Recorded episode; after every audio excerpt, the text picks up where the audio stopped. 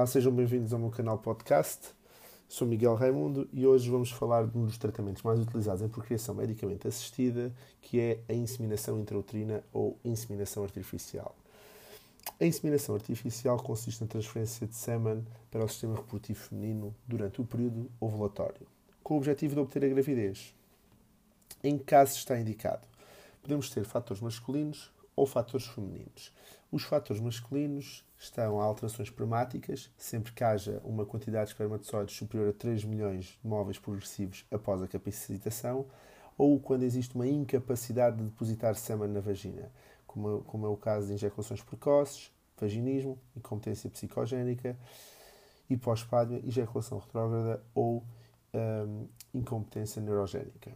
E depois também podemos ter fatores femininos, com indicação para inseminação artificial, como é o caso de uma disfunção ovulatória, como ciclos anovulatórios, uma insuficiência do corpo lúteo, anomalias da fase folicular ou então o tão falado síndrome de ovários poliquísticos que já tive a oportunidade de falar num podcast anterior. E podemos ter também entre os fatores femininos uh, fatores cervicais, do colo do útero, fatores uterinos como malformações uterinas, miomas, anomalias intrauterinas, endometrite, insuficiência cervical ou então a endometriose de grau 1 e 2, que também já falámos em podcasts anteriores. Em que é que consiste a inseminação artificial? Antes de partir e propor o tratamento de inseminação artificial, temos que nos certificar de duas condições. Uma, que a probabilidade tubária esteja presente e que a qualidade dos espermatozoides seja adequada, esteja pelo menos 3 milhões de espermatozoides progressivos após a capacitação. Depois, consiste numa estimulação ovárica controlada, desencadeada entre o segundo e o quinto dia do ciclo e geralmente com umas doses de gonadotrofinas que varia de 50 a 100 unidades internacionais por dia. Quando atingimos um folículo superior a 17 mm, induzimos o trigger com ovitrel e fazemos a inseminação no dia seguinte. A inseminação consiste na colocação de espermatozoides para dentro da cavidade uterina com a prévia preparação do sêmen. A preparação do sêmen consiste na seleção e uma concentração espermática de melhor qualidade de móveis progressivos.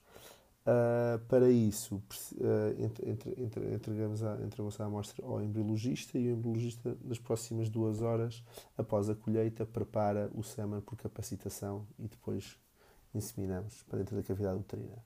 Após a inseminação, Está recomendado uma suporte da fase lútea, geralmente utilizamos a progesterona via vaginal, um ou dois comprimidos por dia, e fazemos o teste de gravidez 15 dias após a inseminação.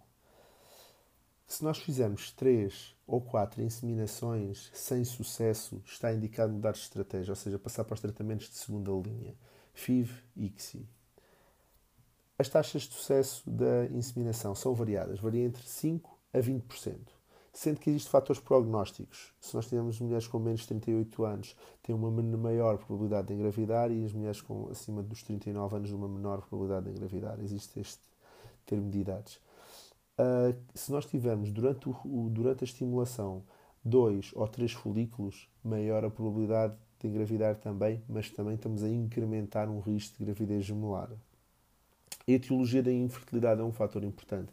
Como já falámos e, noutros, no, no, no outro podcast, quando existe, por exemplo, uma endometriose, a endometriose é uma doença sistémica que tanto pode afetar tanto a qualidade do óvulo como também a qualidade do, da receptividade endometrial e daí ser um fator importante a etiologia da, da infertilidade. E depois um dos mais importantes quando falamos em inseminação é da qualidade espermática. Precisamos ter efetivamente uma boa qualidade para atingirmos o sucesso e haver gravidez. Para mais informações, basta contactarem pelo meu site miguelraimundo.pt ou pelas vias dos canais indiretos. Obrigado.